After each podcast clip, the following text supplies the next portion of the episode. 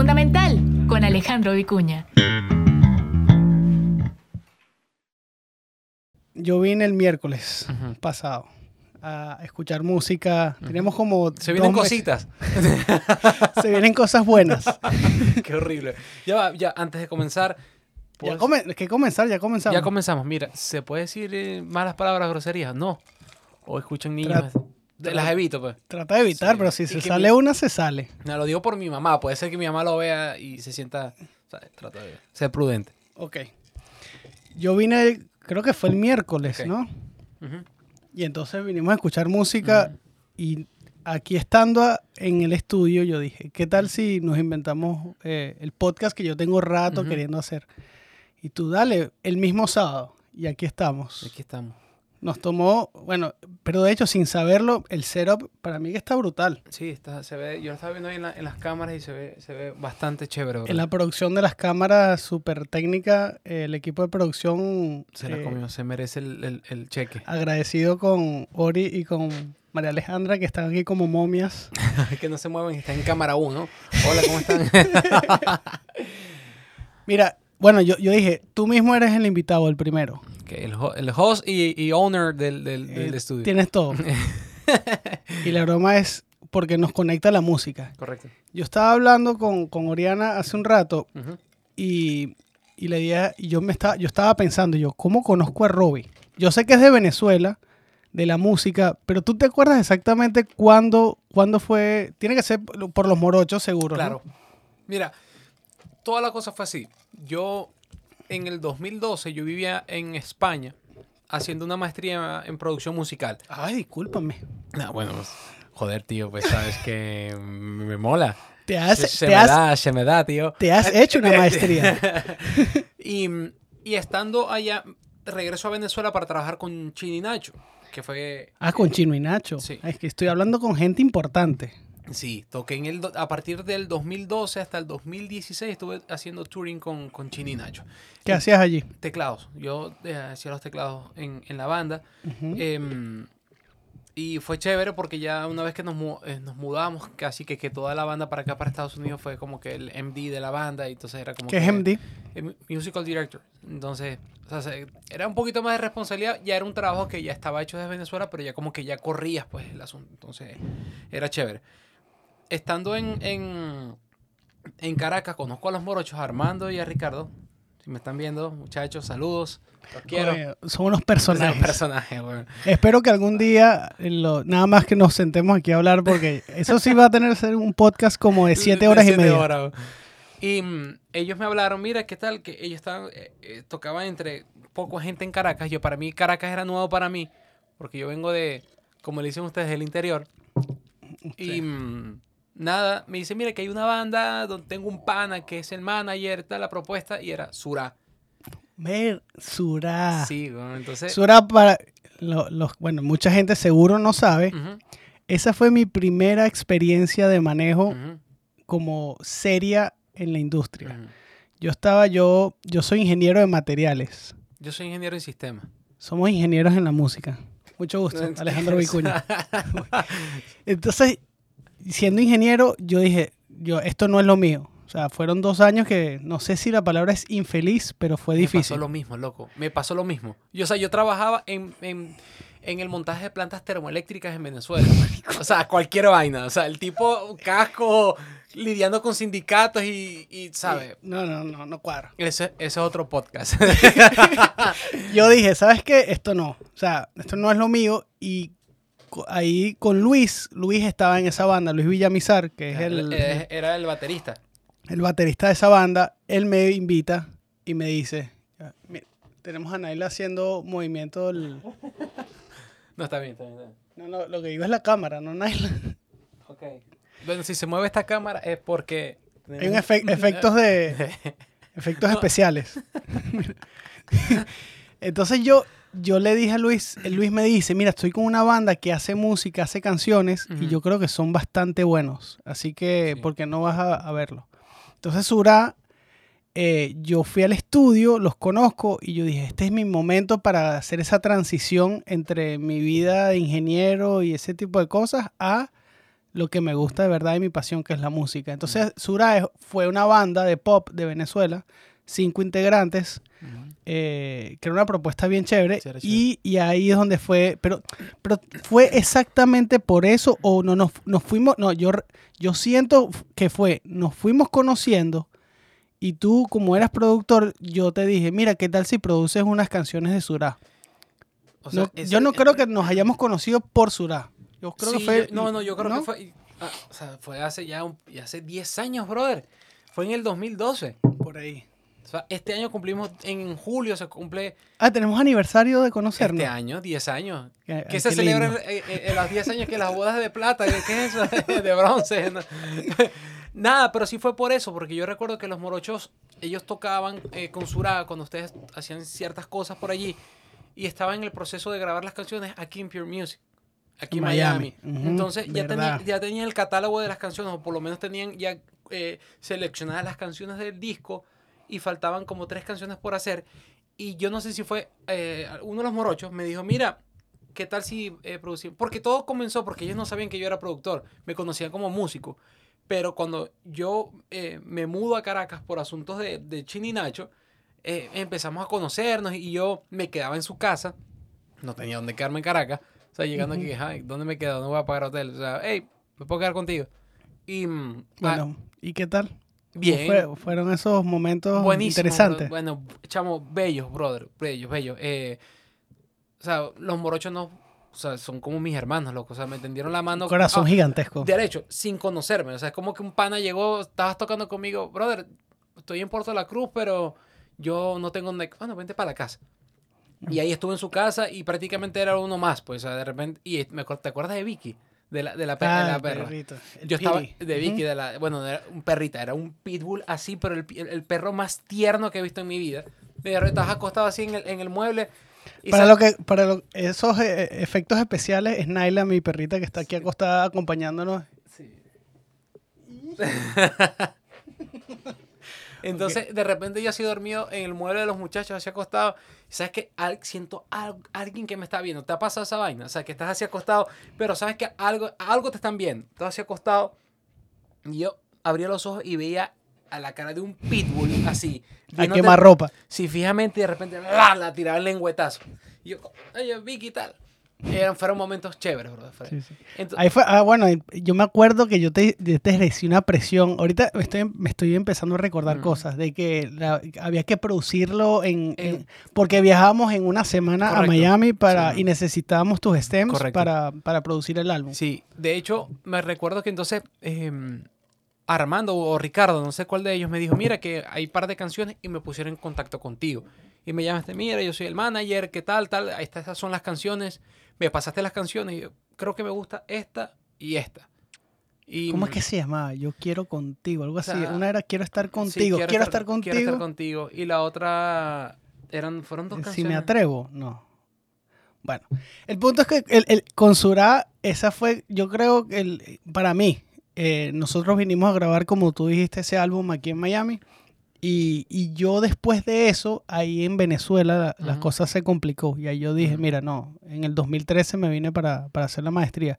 ¿Y tú te, cuándo fue que te viniste para acá? Yo llegué 4 de septiembre del 2014, brother.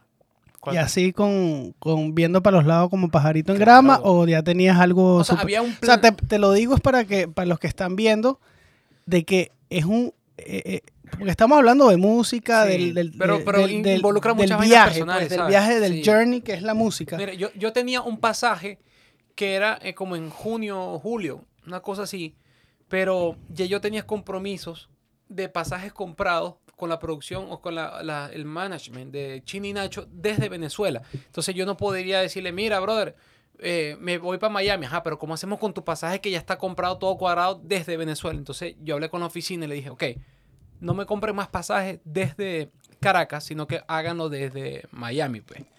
Y eh, fue cuando cambié el boleto. De hecho, fue loco porque yo compré un boleto one way. O sea, tú siempre vas a un, mira, y cuando te regreses, no, dame un one way. Decidido. Entonces, ah, brother, fue fuerte. O sea, porque es como que comenzar desde cero otra vez. Entonces, ¿sabes? Venir con una maleta a un país. ¿Qué aconsejas si, si hay un músico ahorita o, o alguien, un productor o artista que está en Caracas si, si tienen ese miedo, si tienen ese miedo de, de, de, de comenzar, de, mira, me voy a Miami a, a jugármela, tú les aconsejas, mira, lánzate. eh, Lo que pasa es que eh, cada, cada, cada, cada persona es un mundo y hay condiciones que, que te llevan pues, a, a tomar una decisión o orientar tu norte si quieres cambiarlo. En mi caso, se me hizo un poco fácil porque tenía como El- que... el tema de Chino y Nacho andando, sí, pues. Tenía un- un- una visa de trabajo que me garantizaba, o sea, pero esto era muy subjetivo porque es que puede ser que se cayeran los shows, pero gracias a Dios nunca sucedió. Pero yo venía para acá con trabajo garantizado. No, no era que no tenía que hacer otras cosas, porque como inmigrante al final siempre me tocaron hacer un poco de vainas que no tenía nada que ver con lo que yo estaba haciendo. Y eso todo, y es muy normal. es normal en este Ah, país. Lo que nosotros como venezolanos, yo creo que latinos le da mucha pena, por ejemplo, que, ay, no, yo, yo vine y hice Uber Sí. o, o limpié oficinas, lo que sea. O sea, ¿qué tiene de malo si es un camino para, para llegar a donde tú quieras? O sea, Sí. y además si te quedaste haciendo eso, es lo que Claro. tu destino, a, a- a como mí lo me quieras ver. que en el caso de, de, de- en cuando estaba en Chino y Nacho, desde el 2014 al 2000, fueron dos años en Caracas, que, ¿sabes? Viví en Caracas, pero ganaba en dólares cuando eh, viajaba afuera y, ¿sabes? El cambio te iba bien. O sea, Mucha gente gozó, decía que no, yo vivo en Venezuela, que, que gasto 300 dólares al mes y te paga, te estás ganando todos esos dólares cuando viajas a hacer los Sí, shows entonces afuera. la cosa es que me daba como, no sé si la palabra es tupé, pero de, de poder decir, mira, tocó con Chino y Nacho y más un carajo, o sea, no tengo que irme para otro lado. Y, o sea, me di como que ese, ok, solamente Chino y Nacho en Venezuela. Y eso me daba, no, no, es que no quiero decir como que, que sí, pero que me haga, ¿sabes qué? No voy a hacer esta vaina. Me llaman, mira, ¿quieres tocar? No, no, es que Robbie, tú sí eres medio sobrado, para que sepan que No, no. súper sobrado. No, mentira. No, dice, "Ah, ¿sabes que no, no lo hago, estoy con estos tipos, no quiero a lo que llego acá.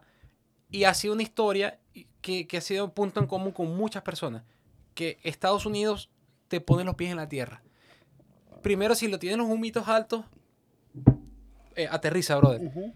Y lo otro es que te enseña que todo trabajo es honrado.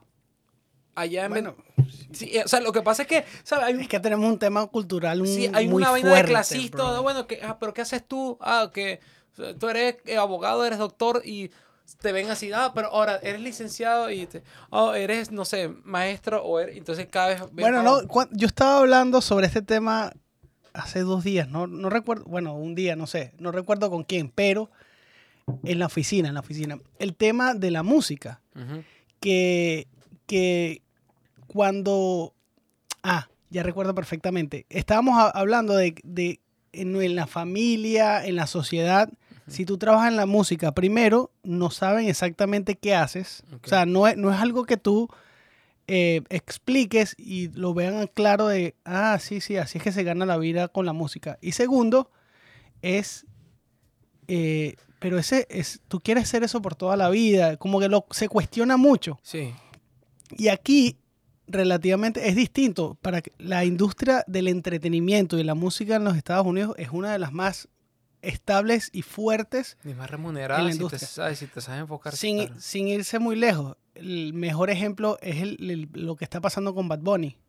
Bad Bunny hizo una gira, lanzó, agotó todas sus fechas en las arenas, que va a comenzar ahorita la Sí. semana que viene en, en Denver. 25 fechas o más. Para que tengan una idea, cada fecha puede estar generando entre 1.5 y 2 millones de dólares. Wow, Multiplica eso por ve- 30 fechas, son como 60 millones de dólares. wow. Y ahora, y se, y no tranquilo, lanzó ahora su gira eh, de estadios por todo la- Estados Unidos y Latinoamérica. Esos deben estar en el Hard Rock, Caf- eh, Hard Rock Stadium. Yo creo que él debe estar haciendo como casi 10 millones de dólares, o sea, vendiendo en tickets nada más. Resumen. O sea, si tú estás en esa industria y eres el que está haciendo esos negocios, eh, es un monstruo Claro. que, que yo creo que en, en Venezuela, sobre todo, que es donde venimos nosotros, a la gente le costó entender que eso es una manera de vivir también. Sí, claro. Lo que pasa es que es difícil, o sea, el tema de que no, tú eres músico, ¿de qué vas a vivir? ¿De qué vas Esa a vivir? pregunta. De hecho, yo, yo cuando estudié, eh, estudié la carrera de, de ingeniería, yo soy ingeniero en sistemas, y yo quería estudiar música. Y la cosa fue que mi papá me dijo, ok, pero haz primero una carrera de verdad. A mí me hicieron, me dijeron lo mismo. Gradúate de ingeniero Y y después- después, el día siguiente puedes hacer lo que quieras. Así exactamente. Y capaz es la historia que se repite en la mayoría de los países de la historia de Latinoamérica para abajo, pues, porque es que no, como que, claro, también tiene que ver con la falta de, de formalismo y de la estructura del- de la industria del entretenimiento. Aquí ya hay una forma y hay una estructura que camina sola y cuando le das forma ya es como una empresa que trabaja sola. Eh, pero allá simplemente pensando en que eres, Sí. vas a hacer un geek y te vas, fuiste, es como que viviendo el Aquí día en Venezuela también ni siquiera hay un instituto de que te preparen Nada. para eso. Entonces, eh, en parte seguro también se ve, se ve así que como... Me pasó lo mismo y, y estoy seguro que así como nosotros, loco, la, la historia esta, se repite en todas partes. Em, el, el asunto que yo una vez, lo mismo, me graduó de ingeniero, comenzó a trabajar, eh, como te dije, en, en- en montaje de plantas termoeléctricas dentro de Venezuela. ¿Qué tal es eso, bro? O sea, increíble. Era ¿sí? increíble porque yo tenía, yo era, yo tenía tres cargos, yo tenía, era- yo era el planificador. ah, es que tenías tres cargos. Sí, y me pagaban con uno solo. en serio, o sea, literal. te, te explotaban, pues. Eh, sí y no, pues porque, a ver, Porque tú, te tú disfrutabas. Sí, "Da- dame, dame esas dos responsabilidades más, no, yo me, las me dieron porque yo entré, eh, porque un amigo mío se iba de Venezuela, se iba a no sé dónde a hacer un, otro curso, y entonces él me, él me dejó preparando, pero él tenía dos cargos, pero como tenía más tiempo en la empresa, le pagaban chévere, pues. Entonces, claro, y entró este tipo recién graduado, que, que no tenía el conocimiento que tenía este pana que se acaba de salir. Entonces, em, yo siempre algo, o sea, he tenido algo, no sé si es bueno o si es malo, pero loco, cuando me tengo una convicción de algo, tengo como que el, el, el- carácter puede decir voy con esto y si no, me voy. Entonces, este pana se fue y estuvo el primer mes y yo le dije, ok, yo estoy, eh, hay tres cargos que yo era, planificador de la obra, control de avance y era administrador del contrato. O sea, era, planificaba todo el, el montaje electromecánico de las, de las plantas, porque nosotros éramos solamente electro, electromecánico, montaje electromecánico. Y luego yo cobraba al Estado a través de, de los contratos que se establecían y tal, todo, o sea, manejaba la plata del, del, del- del- Coño, de la... Mano pelú ahí. No, no, no, nada que ver, no, no había manera, no había manera. en Venezuela. en ¿no? Venezuela. ¿Y qué pasó? Que yo dije, cuando se fue el pana, le dije, ¿sabes qué? Eh, quiero que me aumenten. Y yo, pero no, que es que vas comenzando, ok, bueno, si no me voy, pues. Me voy y sabes que tienes que buscar tres personas porque me tienes a mí solo. Cambiaron de gerente, le explicaron mi caso y al final eh, no logré lo que yo quería, pero sí como que un, un aumento salarial que fue chévere, pues no me ayudó en, el tiempo que estuve allá.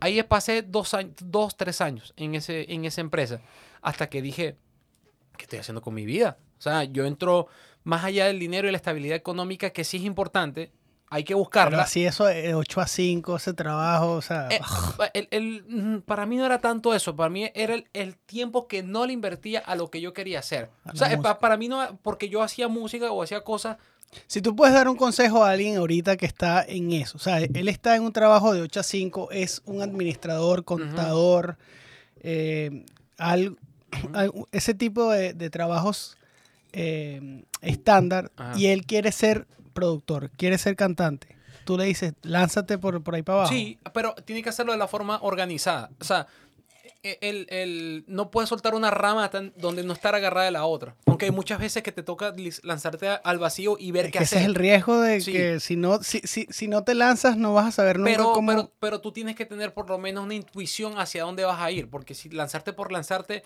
eh, eh, se abre un panorama de opciones que te puedes caer, te puede comer alguien allá abajo. Pero cuando lo haces de una forma como que organizada, eh, puede ser que el... el- ¿Cómo el- te organizas? ¿cómo, Yo me organicé porque es que ya yo venía haciendo música. Yo al salir de la empresa, yo me ponía a hacer música, escribía, eh, hacía gigs en Caracas o iba a Puerto La Cruz, donde tocaba con amigos, donde gente con la que yo habitualmente tocaba. Y ya yo tenía como que un, un workflow, pero decía, necesito más tiempo para esto porque me llena más que estar de 8 a 5. El problema no era el 8 a 5. El problema era qué pasaba que me quedaba corto de tiempo. Fundamental. como- esas cosas pasan. Entonces, el asunto era de cómo hago para invertirle más tiempo a esta cosa, porque no me da chance. Entonces, ¿sabes? Empecé a llenarme de frustraciones y vi, por ejemplo, llegaba a la oficina y abría el Facebook y veía gente que estaba haciendo cosas, no sé, y no conocía sus Tú montabas fotos en Facebook, hacías álbumes y todo. Claro. ¿Te Y- acuerdas de esa y- época? Y, Messenger y Bro, todo. yo Yo, tengo como siete años y medio que yo no me meto en Facebook a nada. entro todos los días porque es quien me dice quién cumpleaños.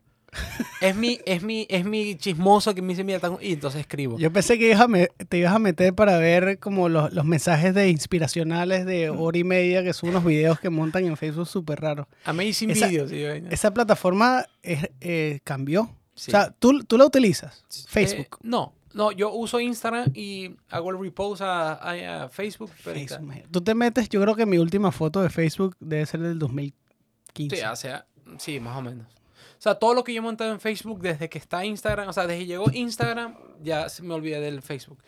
Entonces, nada, resumite el cuento, organicé tal, y yo dije, ¿sabes qué? No quiero estar más acá. Llamé a mis padres, me acuerdo que fue en diciembre del 2011, le dije, Saliste del closet con la música. Sí, le dije, lo senté, mamá, papá, gracias por todo lo que hicieron. Yo estoy feliz, estoy trabajando, tengo mi estabilidad, pero necesito hacer otras cosas. Yo hice lo mismo. Me, me voy a arriesgar, yo no sé cómo es esta cosa. Y yo compraba una, una revista que se llama Future Music, que era española. No, bueno, no sé, pero eh, leyendo como que los clasificados, ¿te acuerdas? de La, decía como que hacer un... una- había un instituto en Málaga eh, que se llama Musiluz y dictaba un taller de, de, producción musical, una maestría en producción musical. Entonces mi papá me acuerdo que me dijo, hijo, yo te apoyo, pero todo lo que tienes que hacer, prepárate y capacítate porque tienes que ser el mejor. Entonces yo le dije, ok, te- eh, esta es la excusa, me voy a hacer esta vaina. Y fue cuando, eso fue en diciembre, en escasos meses, es lo que te digo, tomé el riesgo de decir, ¿sabes qué? Es mi carta de renuncia. ¿Qué te vas? Sí, me voy. Porque yo no sé, pero yo me voy. Yo voy a ver. Entonces, estando allá, bueno, com- completé mi, Y estando en, en- en- en España, por medio de unos amigos que ya conocía que trabajan con Chini Nacho, ya fue que yo eh, regresé literalmente con trabajo. O sea, real- realmente todo como que se alineó. Yo creo que a veces la vida, Dios, todo conspira cuando tú das esos pasos como que de fe. O sea, como decir, mira, no sé esta vaina, pero tengo una corazonada. Algo me dice que tengo que ir para allá. Me arriesgo. En mi caso, sucedió y bueno, ¿Y, aquí- y aquí en Miami tú empezaste a, a trabajar como productor musical de una vez o fue más que todo no, tocando? no, y como, como, como músico tocando. Y toqué. Chino y Nacho bastante fue lo primero, Sí, ¿no? No daba chance para hacer otras cosas porque era una. La, Giraba- giraste bastante, ¿no? Mucho, brother, mucho, mucho con ellos. ¿Cuál, fu- ¿Cuál fue, a ver, cuál fue el, el, el me- el show que, que más recuerdas con ellos que tú dices, "Esta- qué experiencia tan brutal? Yo creo que sé cuál es. ¿Cuál? No, bueno, dile. No, tira, tira, a tira. la cuenta de tres. no. Yo creo que... eh, ¿tú, ¿Tú fuiste al Viña del Mar? Sí, ¿Ese era? No. no. Viña pudo haber sido mejor. ¿Por qué? Porque hubo, hubo peos de retraso con las bandas que tocaron primero. Ah, y, Entonces- queda- y quedaron ustedes Y quedaron como a las que 7, todo a las una 3 de la mañana así, y ya la gente estaba apurado. cansada, ¿no? Me lo pude haber disfrutado un poquito más. Y aparte, no sé quién se le dio la idea de tocar con unos smoking, brother. Entonces, yo no sé qué me pasó. Smoking es Tuxedos. Eh, Entonces estaba así y yo nos Uy, Smoking, ¿quién fue eso? No ¿Chino sé. o Nacho? No, no fueron ellos. Fue, ah, no sé quién fue. El asunto fue que nos tomaron las medidas como un mes antes. Yo no sé qué tanto comí que, que estamos, estaba así. Y yo tocaba que no podía respirar. Y fue horrible. Fue horrible. y, de ta- y tarde y con Smoking. Y, Y tenía- ya va, y- y y a tenían zapatos patentes. Eran Converse. Ah, pero así, sí, O sea- re- re- o sea, revolucionarios en ese sentido, rebeldes. Rebelde. A mí no me gustó. O sea, es, es más, una de las cosas que quisiera olvidar o que si yo hubiese cambiado de viña fue el, el- el outfit de, de la banda, porque es que no, no iba, no iba. Pero bueno, o sea, se estuvo ahí, pues. Entonces, ¿cuál fue, ¿cuál fue el concierto que más? De, de loco, yo creo que uno de ellos fue en Cochabamba. Y fue en un- Bolivia. en Bolivia. Y fue un estadio, brother, donde, eh, si mal no recuerdo, creo que habían como 60 mil personas. ¿Y ¿Era un concierto de Chino y Nacho Sí. o un festival? No, era, era un, había un, un asunto de, de- no sé si era gubernamental, pero cerrada en el estadio de Cochabamba, Chininacho. Entonces, el asunto fue que fue tan ostentosa la cosa que viajamos charter de aquí de Miami a Cochabamba que recuerdo que hubo un, un lío con el avión porque yo estaba cansado y tomé como que el, me tomé un NyQuil para poder dormir en el avión porque venía cansado. Y me, me despertaron en Quiero un coche. trago, Robert, Ah. para que sepas. ¿Cómo? ¿Quieres un trago? Compártame el tuyo. Dale, pues. ¿Tú Pero no estás po- tomando? ¿Tú estás No, hablando? sí estoy tomando. No tienes COVID, ¿no? Bueno, y si tengo en Ah, ya nos ya. jodimos. Estamos hablando aquí a menos de 6 feet. Entonces, llegamos, cuando aterrizamos, me dice Armando, tú no sabías que se prendió una alarma. Armando es uno de los morochos. Uno de los morochos me decía que se prendió una alarma de- del avión, ¿qué tal? Y que todo el mundo asustado dentro del avión. Creo y, que él me contó y yo, eso. y yo dormí, o sea, yo nunca me enteré de nada. Entonces fue, ¿sabes? Toda la película, charter, llegamos, y loco, literalmente era un estadio de fútbol, pero hasta las madres. O sea, creo que ha sido una de las pocas veces que hizo, wow, loco. Y la vibra, me imagino, se, se Brutal. iba a caer eso porque Sí. llegó Chino y Nacho. Sí, Chino Nacho era muy querido en todo, que era Suramérica, pues, por favor. Tú sigues, o sea, cuando ellos se iban a juntar, creo que fue hace como dos años, antes, justo antes de la, de la pandemia. De la pandemia. ¿Tú ibas a ser parte de esa banda? No, no. No, porque ya estaba ocupado ahorita con Wisin y Yandel. Y Ah, es que tú tocas con Wisin y sí, Yandel. ahorita estoy con Wisin. Como músico estoy trabajando Ahorita con me... Wisin. Bueno, cuéntame sobre eso. O sea, capítulo Chino y Nacho en su momento, ¿cuándo terminó? Terminó cuando se separaron. Y luego eh, ¿Tú empecé te fuiste con uno de los dos? con o- Nacho. Fui en el parte de los fantásticos, de cuando él se hubo ese movimiento. Eras un fantástico. Era un fantástico. Ya no soy fantástico. No, sigue siendo fantástico. Mi amigo Mi fantástico. amigo fantástico. Pero eh, me fui y estuve con, con, con Nacho par de tiempo. Pero Par de tiempo. sí, par de tiempo, wow, es el ron. No, bien. Par de tiempo es una es un nuevo, es un tiempo, pero nuevo- es doble. Un par de tiempo. es un- puede ser un tiempo y dos. El tuyo fueron esos pares. Pero, pero está bien. no, entonces. Eh, quiere decir que tuviste un tiempo, pues. sí, estuve un tiempo con ella. ¿Cuánto más o menos? No sé, un- como un año. Pero en paralelo, yo empecé a trabajar con Yandel solo. Yo hice una suplencia a un amigo que se llama Dani Flores. Sí, claro, yo lo conozco. Dani. Él es de. Co City, que es ahorita un artista y un productor increíble, mi hermano. Y él era, eh, nos conocimos en Los Ángeles con, con y me, o sea, me hicimos networking. Hey, pa, ¿cómo estás, bro? ¿Qué tal? Mira, yo toco con tal, Yandel, tal. Y él empezó cuando salió CNCO, ¿te acuerdas? Cuando la gira de No es tan fácil, para mí no era tan fácil. La, pri- la primera, ¿no? Sí, primera. salieron del, Él del- fue el, el director ellos salieron de, de un show que se llamó eh, tu- La Banda, ¿no? La banda. Entonces, resulta que... CNCO, CNCO CNCO. se armó allí. Y Dani fue encargado de la banda de CNCO. Correcto. Entonces me dijo, brother, ¿qué quieres hacer? Tengo que...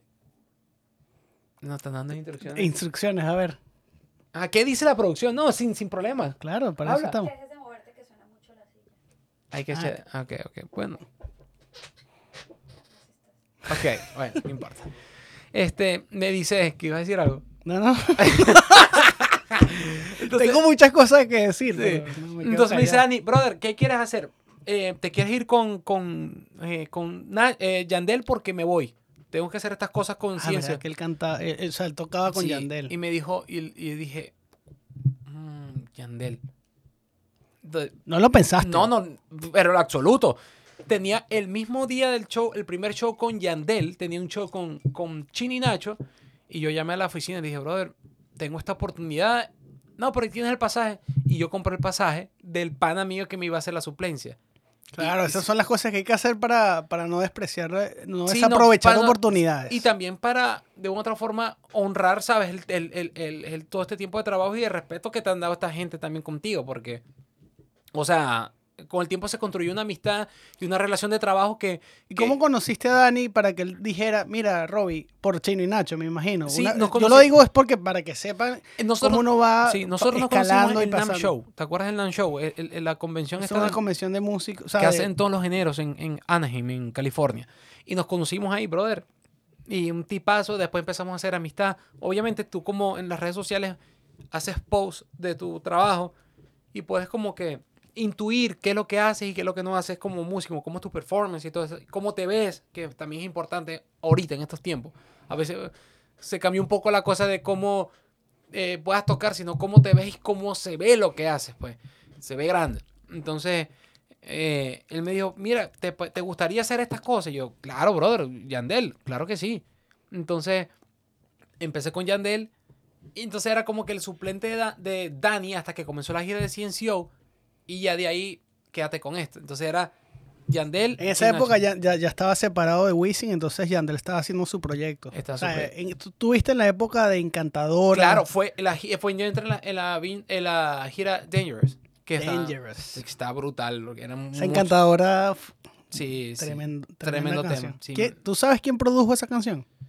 Oh, no sé. No, estuvo bueno. Sí, está buena. Esa canción está chévere. Y después, tú, tú tuviste todo ese tiempo con Yandel hasta el sol de hoy, ¿no? Sí, seguimos. Hoy en día seguimos trabajando. Claro, se- ¿Eso oh, fue qué año? 2016. Entonces estamos al 2022, o sea, seis Sí. años con Yandel. Sí, uy, Y entonces después se unieron, ellos dos, a, los dos años se unieron Que ahí fue que nos, nos reconectamos. en la gira de Wisin y Yandel aquí en, en- Bueno, siempre estuvimos en contacto, pero trabajo como tal fue en, en la gira esa Yo de... trabajaba, bueno, eh, yo trabajaba Ya, en ya, ya, un momento. Alejandro, ¿dónde trabajabas tú? Ah, verdad, verdad. Ahora me toca a mí. ¿Qué hacías? A ver, ¿qué? En esa época, en esa época ya- yo trabajaba con una, una compañía que hacía conciertos, bueno, que hace conciertos, que se llama CMN, Cárdenas Marketing Network. Que aprovecho para agradecer a Henry y a todo el equipo que eso fue mi otra maestría en, en el negocio de la música. Sí. Entonces, CMN, ellos prom- promueven y hacen giras eh, de, los, de los artistas más importantes latinos en, en- en el mundo, entre ellos Bad Bunny. Por eso más o menos tengo Sí. idea de, de lo que te estaba comentando de la gira. Ya Y va, teníamos- discúlpame, y ustedes hacen... O sea, hiciste Luis Miguel, y hiciste Miguel. Marc Anthony, un poco de gente. Mark, a Mark, Mark, ese fue mi, mi, mi graduación en el ¿Viste cómo 2019. se, se- se- ahora yo te entrevisto? Se, intercambian los papeles. Ok, ¿qué más hiciste, Alejandro? Cuéntame. No, no, pero te voy a hablar de Wisin y Yandel y después te, te hablo de más. Ujú. Pero bueno, Wisin y Yandel fue uno de los proyectos en el 2018, Ujú. que ahí fue donde reconectamos. Se anunció en el 2018 en diciembre y empezó como en mayo del 2019. Fue exactamente en, en mayo. Fueron dos, 2019. fueron dos meses, fue mayo y junio. Y ahí fue donde comencé. Yo me acuerdo cuál fue la primera. El primer show fue McAllen, En ¿no? McAllen, Texas. Sí. Es- McAllen queda en el- la frontera con México. Eh, sí, eh, ¿Sí? es uno de los puntos. Creo que Laredo es el que queda. ah, No estoy seguro que McAllen es una frontera con México. Sí, sí. 100% seguro. sí. Bueno, ahí y eh, hicimos como varios, ese fin de semana hicimos eso, después hicimos Laredo. Eran tres, era por cada semana eran tres o cuatro shows. Pero todo fue, comenzó por, co- comenzamos en McAllen. McAllen, Laredo, no me acuerdo cuál habrá sido el otro, San Antonio. San una Antonio, cosa, El Paso. todo- algo de eso. Y yo era, yo era el que representaba al promotor eh, de los conciertos y bueno, ir contigo, tú como el parte del equipo del artista que giraba. Fue, fue súper chévere esa época. Brutal. Estaba Rebeca, Rebeca Ayala. Sí, no, y Rebeca interesante que en el caso de Wisin y Yandel, con Yandel habían muchos venezolanos trabajando ahí. Estaba Chocolate, que era state manager. Estaba... Es. Máscara Jesús. no, nunca. No. ¿No? No, Hugo Fuguet. Hugo, ah, lo confundí. Hugo. los confundí. Hugo, eh, por un tiempo... Guitarrista. Guitarrista. Estaba David Ayala, que era el production manager de, de Yandel. Habían varios... Pero yo, todos esos nombres, yo, voy a tra- yo, yo quiero hablar con ellos. Humberto eh, Gómez, que es Bailarín. Eh, ¿Quién más? Eh, ahorita en la gira de Wisin Yandel estuvo Rodney, que también fue stage manager, y él está...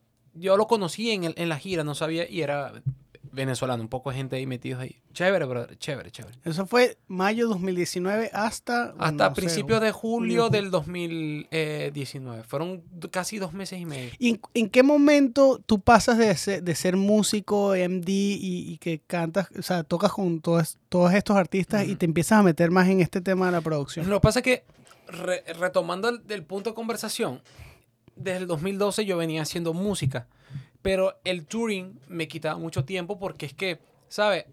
Aunque es música, todo tiene, son dos, dos vibes y son dos cosas totalmente distintas. El workflow, todo es distinto. Entonces, por hacer touring, yo no podía dedicarme al estudio. O no, no tenía el tiempo, porque, ¿sabes? La gente ve lindo todo este el viaje y la cosa, la fotico, fuiste a tal. Pero, brother, es, eso es. Eh, no es fácil llegar de un show a las 2 de la mañana y pararte a las 4 para agarrar un avión 3 horas y llegar reventado. Entonces, fuerte. Sí, entonces, ¿qué sucedió? En el 2000, yo, yo empecé como que poquito a poco, como que ir alimentando y decir, ok, yo quiero, eh, me casé, ¿Con quién? no te puedo decir. ¿Qué? Parte del equipo de producción de los créditos que dije al principio. Está aquí, esa está vigilando. No, le vamos a ponerle nombre y apellido. Claro. María Alejandra Gutiérrez. De Molina. ¿no? Uf, con Demolín y todo. Dios mío. Mira. Que no, está aquí, está orgullosa viendo. O sea, yo estoy aquí. eh, mi ángulo es viéndola prácticamente a ella. No, ya va. Tú sabes. está roja. Mira, mira. Está, está orgullosa, básicamente, de Sí, escuchar Sí, mira, está roja, está roja, le da pena. Le da pena. el viaje. Mira, mira, tú sabes que, que la cosa fue con ella, que cuando ella me, comenzó, me- empezamos a salir, éramos novios, me dice, mira que... que-" Novios. sí, novios, claro. Le dije, Wow. que me dijo, ¿sabes qué? Eh, Perfecto, pero... Y ella me dijo, yo lo que pasa es que no quiero que tú viajes más. No, porque esa viajadera, esa cosa. Y le dije, mi amor, ya va, pero dame chance a que la cosa ya como que se estabilice. se estabilice porque es que sí, eh, de una u otra forma genera una inestabilidad esa viajadera. Hay gente que le funciona y lo respeto, pero no era lo que yo quería en aquel momento. Quizás como con, conocer y viajar, ya lo había hecho por mucho tiempo con Chini y Nacho, después las mismas cosas con esta ¿Tú estás gente. cansado de viajar? Sí, Sí, ya Sí. no quieres viajar más. no quiero viajar más, pero no, no niego el, el hecho de que viajar Mira, me están haciendo sí. fanfarria de estar no, feliz no- que. no niego que el, el hecho de viajar sea un reset para, para el mood que creas semanalmente. O sea, ahorita. Eh, ya te estás poniendo holístico. Holístico, claro, pero es que es la verdad. O sea, A que ver, tú eh. puedes estar todo el tiempo en el estudio echándole pa tu semana y de repente, mira, que hay, hay que ir a Buenos Aires. Es como que. te cortan la vibra. Sí, ya. eh, como que te desconectaste de muchas cosas, viviste la experiencia porque el, el todo tiene su magia. El stage, brother, la energía de la gente cuando conectas con todo es hermoso. Hay que estar ahí para vivirlo. o sea, no hay palabras para entender este peo. Sí, sí. Pero el estudio también lo tiene. No es igual, aunque tienes música, es cosa, pero cada cosa tiene su magia. ¿Y qué, ¿Y qué magia le ves tú? O sea, es cuando la canción está lista y producida y cantada y todo, es donde tú sientes, wow, yo, yo fui parte de, de- de este sí. Y- desarrollo. Y, y, y- y sueñas, sueñas con decir. imagínate que cuando- esto lo cante. que lo canten en, no sé, Italia. Mm, Te genera esa ilusión de, de- del proceso creativo de una canción de, de están haciendo. O sea, es como que tú viste nacer un bebé y lo tienes aquí y de repente. ¿Y en qué momento fue donde esa transición fue más notoria? La pandemia, seguro. mm, Si ¿No? supieras, fue. O sea, yo digo transición de, de, Sí, de de- gira, de... Sí, fue, fue exactamente en, en 2019, terminando la gira de Wisin y Yandel. Tu manager, estás volteando a tu Sí, manager para, porque ella es manager, es todo, ¿no? Productora. Sí, claro, porque resulta que yo en esa época, cuando terminó la gira, yo inicié los papeles de la residencia aquí en Estados Unidos y yo tuve que quedarme un tiempo acá sin salir.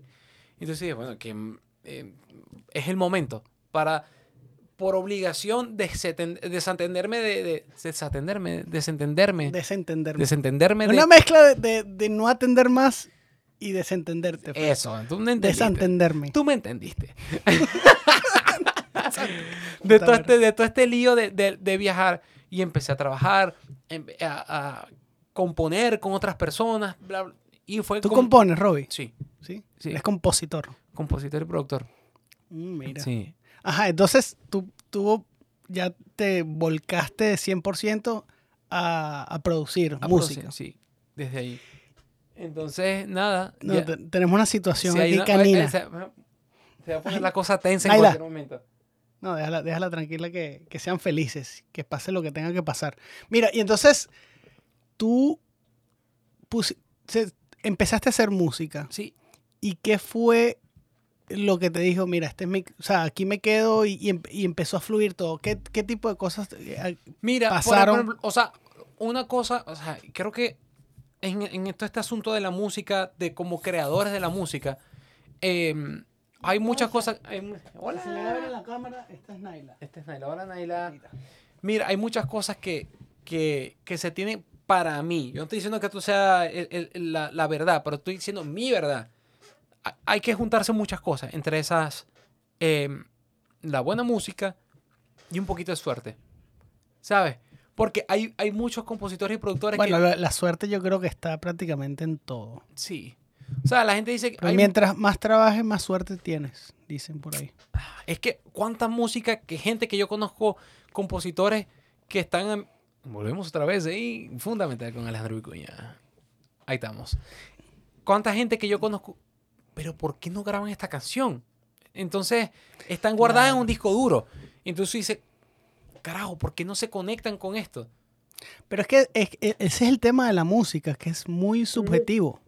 Para ti tú dices, ¿por qué no la graban? ¿Por qué la conectan? Sí. Porque para ti capaz es un hit y para otras personas no es tanto. Y lo mismo, o sea, a todos nos pasa eso. Sí. En mi caso es lo mismo. O sea, yo a veces escucho una canción que, no, esto es un mega hit Sí. y capaz la gente no lo ve así o sale, a la- sale a- a- al público y no pasa nada, nadie le presta atención y yo ni que bueno. Por eso es que el tema de la música sí es una lotería, aunque hay hits que son indiscutibles, o sea, Correcto. como todo, un despacito. Yo me recuerdo perfectamente las dos primeras líneas que la escuché y esto es, una- esto es un batacazo mundial, Sí. o sea, Lo, lo que me pasó, como pero iba- es muy subjetivo fin- a final de cuentas, ¿no crees? Sí. Lo, lo que me pasó con respecto a la música es que en estando girando con, con- con- en este caso con Yandel, ya yo no estaba ya con, con Nacho, sino que me dediqué directamente a Yandel porque llegó un momento en que estaban los dos luchando, eh, luchando conmigo en el sentido de que eh, Nacho estaba tocando mucho, Yandel estaba tocando bastante. Me tuve que decidir. Y ¿sabes qué? Bueno, voy a... tengo buena amistad con, con Nacho y no pasó nada, simplemente es un asunto personal. Y ¿sabes qué? Me voy con Yandel. ¿Tú produ- produjiste algo con Nacho? Sí. ¿Alguna canción que...? Ah, hubo una canción, hay dos canciones, Valiente, que fue la canción de, de Claro, con Franco Evita y que ese tema fue un tema como político. sí, político. Yo estoy involucrado en la producción y Ahí como Jorge Luis Chacín cantó algo, recuerdo. escribió, par- escribió parte de la canción. Ah, verdad, no cantó... No, pero ahí escribió Vicu, eh, Vicuña. Vicuña. Eh, eh, Sí, eh, yo escribí- Muñoz, Muñoz, eh, Chacín y los que estábamos en tal caso los fantásticos que estuvimos parte de la producción y de la composición del tema, que estuvo genial, porque la vaina fue ¿Qué año fue eso? 2017, 2016. Y fue súper random. Porque la cosa se fue, mira, vamos a escribir una canción. Y fuimos a un estudio y empezamos tal, tal, tal. Un poquito, ya, perdón que te interrumpa, pero eso fue un movimiento musical eh, más que todo político cuando el clima en Venezuela tú dices que de la canción. caliente. Sí, La, ¿No? can- la canción... yo recuerdo perfectamente, era como un tema cuando estábamos Sí, todos, sí. que estábamos hasta aquí del gobierno y estábamos buscando todas las herramientas posibles para protestar. Mira, y que esa canción fue una, una herramienta de protesta. yo recuerdo también. que la, la- la primera vez que eh, Nacho fue quien escribió esa canción y estaba en Panamá. Y yo recuerdo que en, en un show en el Figali Center, allá en, en Panamá, estábamos tocando y de repente me dice, Robbie, ya me había hablado de la canción, dame la progresión de acordes. Y él empezó a cantar la canción. Era como que la, estructura, pero no estaba todo definida. Pero esa canción, creo, estoy hablando por él, que él escribió la idea en Panamá. Regresamos a Miami y en Miami ya con el equipo como que, ok, ¿cuál es la canción? Vamos, y se terminó de darle forma a la canción. Entonces, eh, ya después nos fuimos al estudio y que se le dio la... Y fue una cosa de un videíto en Instagram. Sí, sí, es y, salió Yo súper, defiendo esas cosas súper natural. De Cuando repente... natural y orgánico, Sí. no necesitas Ya. una producción ni, ni el mega video musical. Eso Nada, sale- no, o sea, ni siquiera grabamos con quien, mira, vamos a grabar los teclados. No, fue una cámara, un micrófono, delen. Y de repente, como a los dos días, a Nacho lo llama y que, mira, eh, soy Franco. Ah, ok, ¿qué tal? Ah, Ok, mira que la canción, ¿qué tal? Ok. Franco de Vita. Franco de Vite. Y él trancó el teléfono. Entonces me dice, ya, Franco me está llamando para felicitarme por una canción. Y, lo- y él fue el que lo llamó. Maestro, o sea, ¿cómo es que es la cosa? O sea, bueno, sí, te estoy llamando porque me gustaría participar. O sea, no habíamos captado el, el- el- caído. el- o sea, lo que había pasado con el tema. Entonces, eh, Franco graba la canción, nos las envía, brother. Y entonces, o sea, de la informalidad de, una, de un video de Instagram, de repente en el estudio, escuchando la voz de Franco en el tema y lo que él escribió, decía, brother, ¿qué es esta vaina? O sea, ¿qué está pasando? Sí, sí, yo Entonces- recuerdo, recuerdo. Eso fue una bonita. Me Sí, recuerdo entonces, y un movi- aparte- bonito movimiento. Sí, chévere. Y, y aparte cuando íbamos a...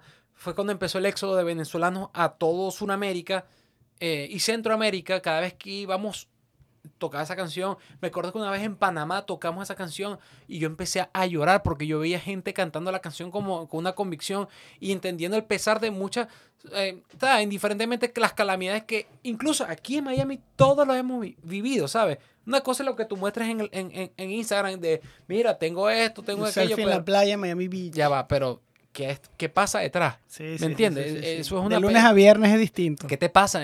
Y todos hemos pasado por, por, por momentos así. Entonces, eh, al- me, me- hubo una conexión tan, tan bonita, brother, con la gente en Panamá, que fue, y dije, brother, o sea, qué, bonita la música, ¿no? Que te permita conectar. Tenemos tenemos No está temblando, no está temblando. La si cámara tiembla- 1, mira. es Este, Naila. Naila, Naila. Mira, ¿qué te- pasa? vamos a hacer un podcast contigo, ven. Mira, ¿qué te pasa? Ven acá. Entonces, sí, fue la cuestión, fue súper, súper. eh, Ajá, entonces tú pro- produjiste esa canción y has pro- producido algo más con Nacho. Hubo una canción que se llama Fantástico, que también fue de Nacho lo un- un Fantástico. álbum. Eh, eh, no sé en qué quedó eso, pero fue una canción que él publicó. eh, Te pueden buscar en, en- en YouTube. No está en Spotify, pero está en YouTube, que se llama Fantástico, una canción que me fascinaba. Por cierto, esa No, no, no, te miento. Sí, esa canción. ¿Te acuerdas de No lo me digas mentiras. No, no. Esa canción, ¿por qué yo me tomé el NyQuil cuando te conté lo de Cochabamba? ¿Te acuerdas que te dije Cochabamba? Que Ajá, ajá, para dormir, para dormir en el el vuelo. día anterior grabamos el video de Fantástico. Y entonces por eso yo estaba reventado y dije, necesito dormir. Y fue por eso que me tomé la, la- el NyQuil para poder ir a llegar a Cochabamba y bueno, todo, todo el asunto. Mira, y con, con Yandel has producido algo. No, con, No. Con, con Yandel aún no. Pero tú tienes la fe que eso viene por ahí. Sí, probablemente. Sí. Ujú. Y ahorita, ¿qué estás haciendo ahorita? Ahorita, ahorita estoy eh, produciendo eh, trabajo con, con los labels que están aquí en Estados Unidos, en Miami específicamente, que manejan el área latin, escribiendo y produciendo para los labels, para el artista que, ¿sabes? De, de los más reconocidos y los que están en crecimiento, que están en desarrollo, que para mí es uno de los más importantes. Sí, porque, Claro. porque al final, ¿sabes? Cuando, sí, chévere, ¿quién no quiere tener un tema con Balvin? Que es Maluma o un, no sé, Anita, Becky, sería genial. Pero, ¿sabes? Ya como que ellas tienen su identidad, pero, ¿sabes? Sería chévere como que formar parte del crecimiento de un artista y que tú seas parte de ese sonido, así como lo fue Sky de, de Balvin. Claro.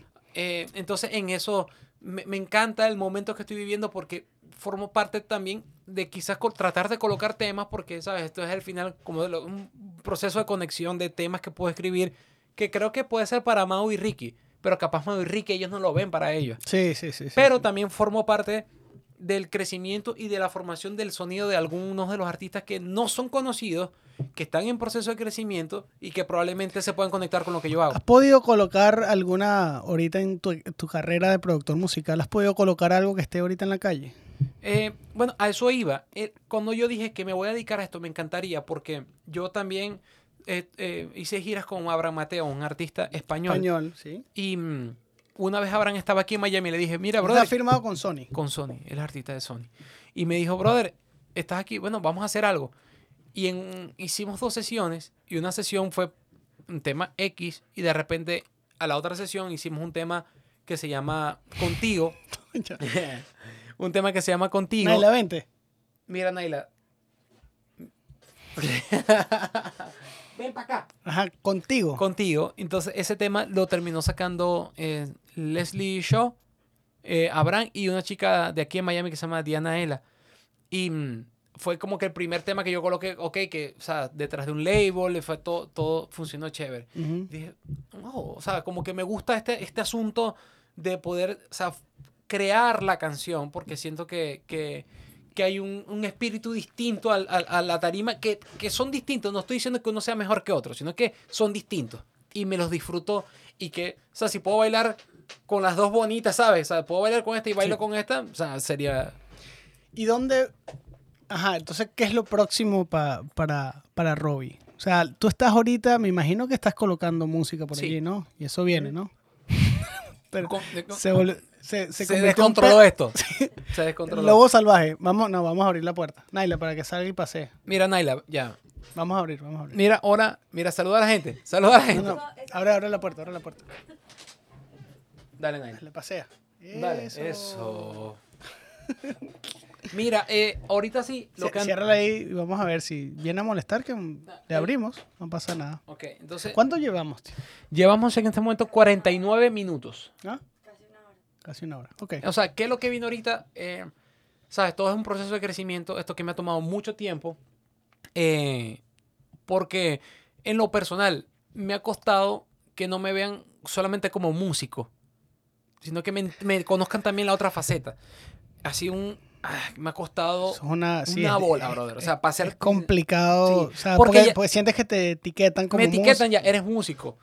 Eh, y lo conversé ¿Qué con... consejo das para poder salirte? O sea, bueno, en ese, en ese, en ese, en ese viaje estás ahorita, ¿no? Sí. Pero yo creo que ya, yo por lo que he hablado contigo detrás, como detrás de cámara, estás bastante cerca de. Dios quiera, brother, porque es que ha costado bastante de, de que el artista eh, te, te deje de ver como músico solamente. Y no es por desprestigiar, sino que son dos ópticas distintas de cómo te puede ver la gente. Como todo, yo creo que te falta es que coloques algo Sí, y medio colocar camine. Y ya camine, que con el favor de Dios pueda ocurrir pronto, pero, pero al final de la historia es, es una respuesta que aún estoy en proceso de construcción. No estoy trabajando como, como, ¿qué consejo le doy? Yo estoy trabajando no para que ellos me vean como el productor y compositor, estoy trabajando para mí. Y que, ¿Cuál, cuál, es, ¿Cuál es tu sueño? Ya que estás, has pasado por todas estas experiencias, fuiste músico en Venezuela, ingeniero, giraste con, Chino y Nacho, giraste con Wisin y Yandel, giraste con Yandel. Ahora ya es- prácticamente estás establecido como un productor musical. ¿Qué es lo próximo para ti? brother, el- me pasó esta semana, casualmente. Uno por, por cuestiones de moda, por cuestiones de, mm, de seguir la corriente y entender, tratar de encajar en un asunto eh, de moda o mediático que, que existe como en todas partes. Eh, hice mucho reggaetón, que me- no tengo lío con el reggaetón, me encanta el reggaetón, siempre cuando para mí, bajo mi criterio, para el de Robert, esté bien hecho. Pero, eh, ¿qué es lo siguiente? He empezado a hacer canciones, muchas canciones pop, pero con toda la información de la música urbana que, que tengo, ¿me entiendes? Claro, claro. Entonces, ¿por qué? Eso está funcionando mucho ahorita, Sí. ¿no? ¿Qué, qué- qué sería un buen ejemplo de, de- de la movida urbana con la influencia pop eh, súper clara?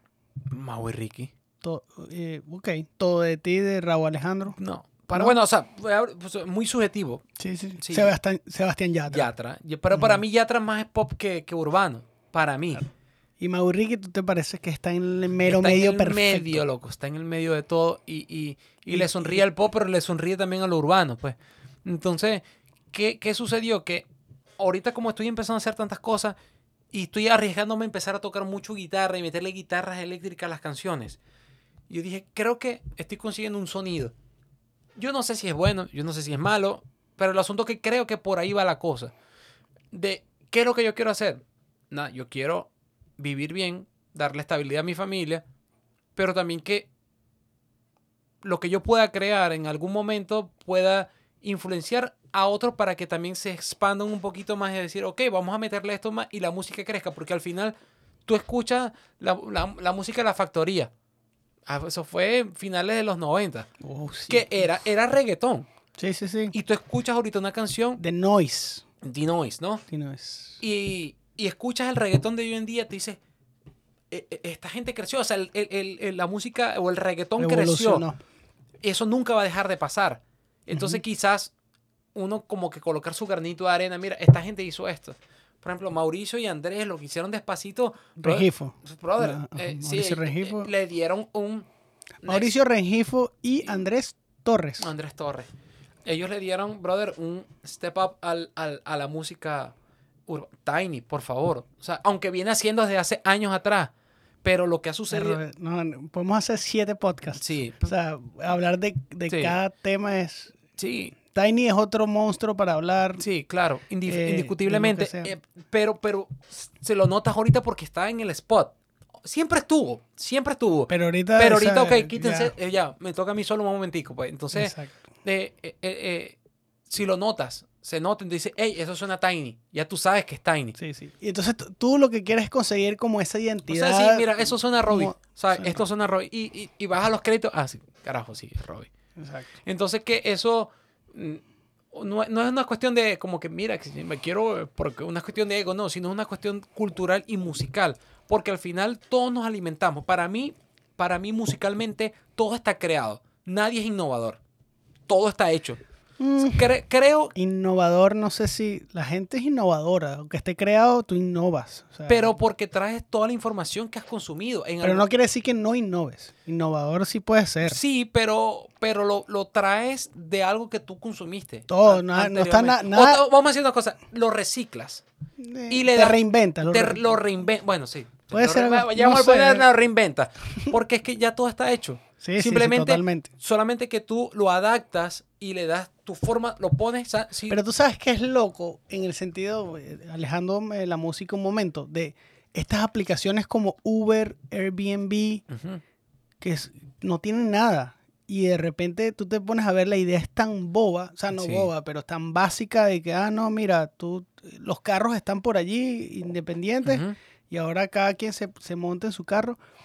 Y eh, trasladándolo a la música, es lo que tú dices, o sea, no, eh, no vas a inventar nada nuevo, pero ahí donde está la creatividad, La creatividad, claro. de ver, ah, mira, esto funciona mejor. Y así es que yo creo que muchos Sí. productores también lo, aplican. resalta- claro, claro. Es lo que resalta de, de- de seguir un, un patrón de composición, de, de producir que funciona, que, pero es, un- es una zona safe. Uno está, esto puede colocar, pero ¿qué tal si vamos un poquito más allá? Sí, sí, sí. Entonces yo creo que ahí es que resaltan nombres como Tiny.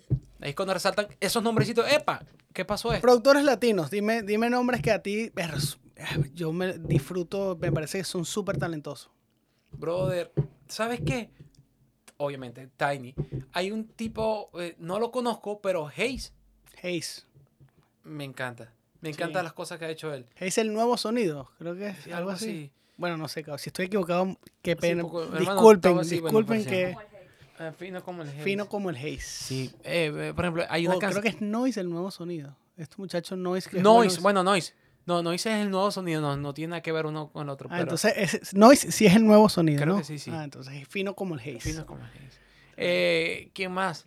Bueno, Eh, Están los, los OGs, o sea, bueno, no, no sé si el punto de OGs, pero un Sky, todo eso que han hecho una, un trabajo. sí. Aunque, o sea, sí, sí me encanta, pero, pero, o sea, Es cuestión de gustos Sí, también. cuestión de gusto. No estoy diciendo que sea malo que sea bueno, simplemente que no, o sea, me voy más quizás a Mauricio y Andrés. Eh, como te dije, tal. Para ir, ir cerrando, y este, repito, esta fue la primera, el experimento. Ujú. Y bueno, y si, si, si es largo, la, la verdad no es que me importa o no, pero así quedó. Mi pregunta es la siguiente. Un artista emergente que tú dices, wow, esto viene por ahí como que la gente no lo ve. Y segundo, un productor también emergente, aparte de ti, que, que yo sé que, el, que esto es cuestión de meses por todo lo que hemos hablado. Amén. Mira, muchos, loco, hay una cantidad increíble de artistas. Ayer escuché un tipo que, yo no sé, o sea, lo con- nuevo para mí, Daco, que es de, de eh, México. Te lo voy a poner a lo que terminemos esto, te lo voy a poner para que lo, escuches.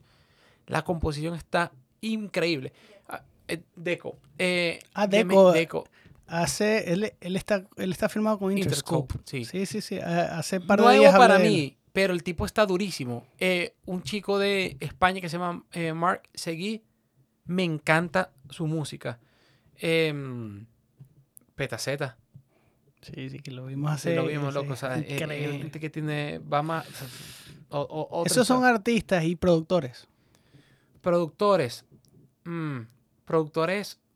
Tengo- yo trabajo con mucha gente muy talentosa que son mis panas, pero aprendo mucho de ellos. Eh, Mi nombre, mi nombre. Sí, a por nombre y ejemplo, no sé, Ro- Robbie Mesa, productor.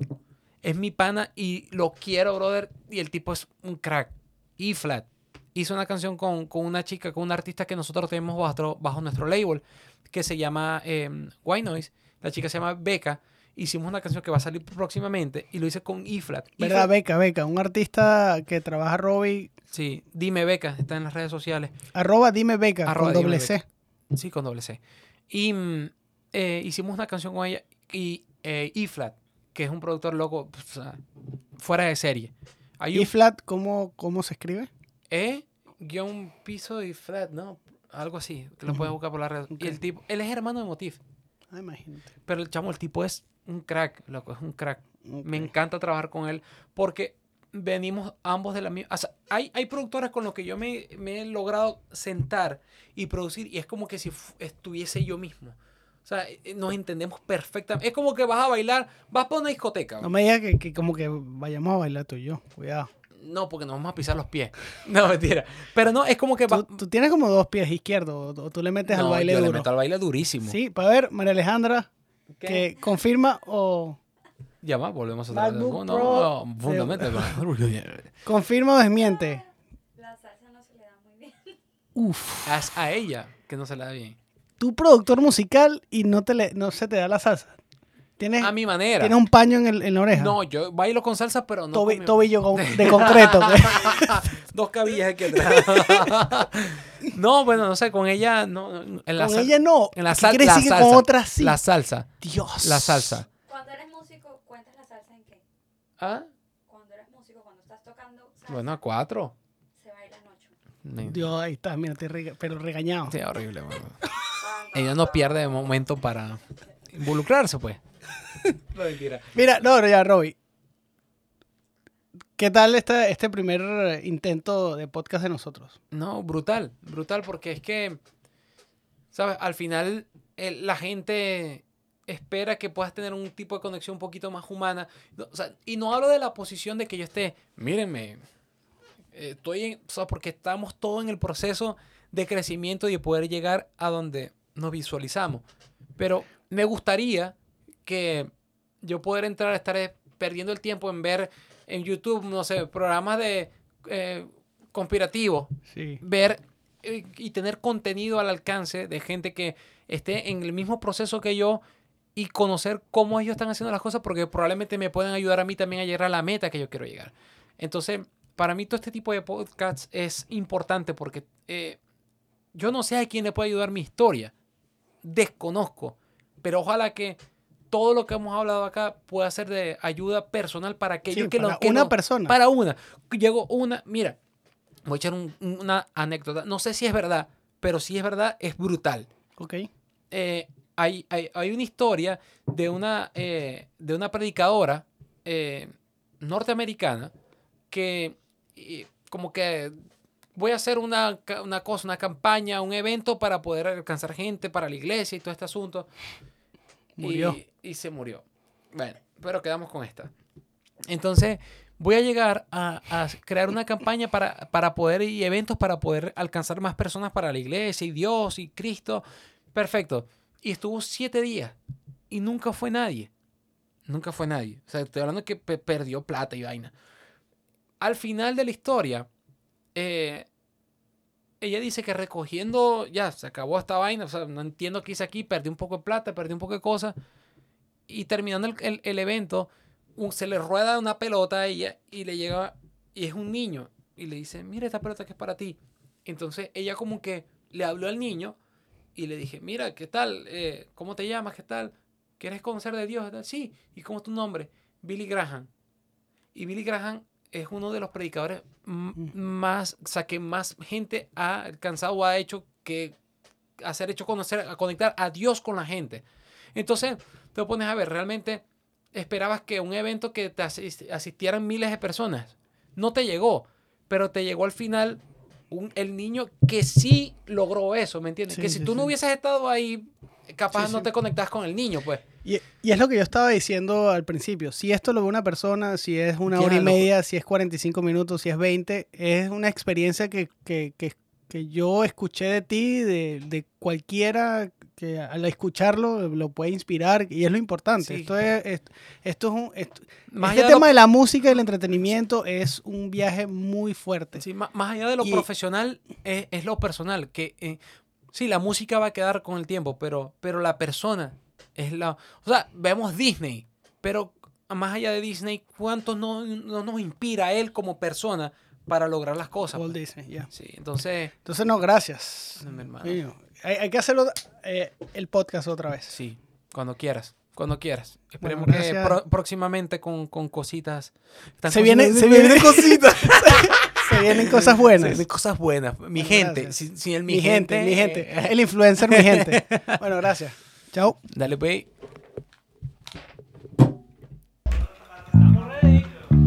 Fundamental con Alejandro Vicuña.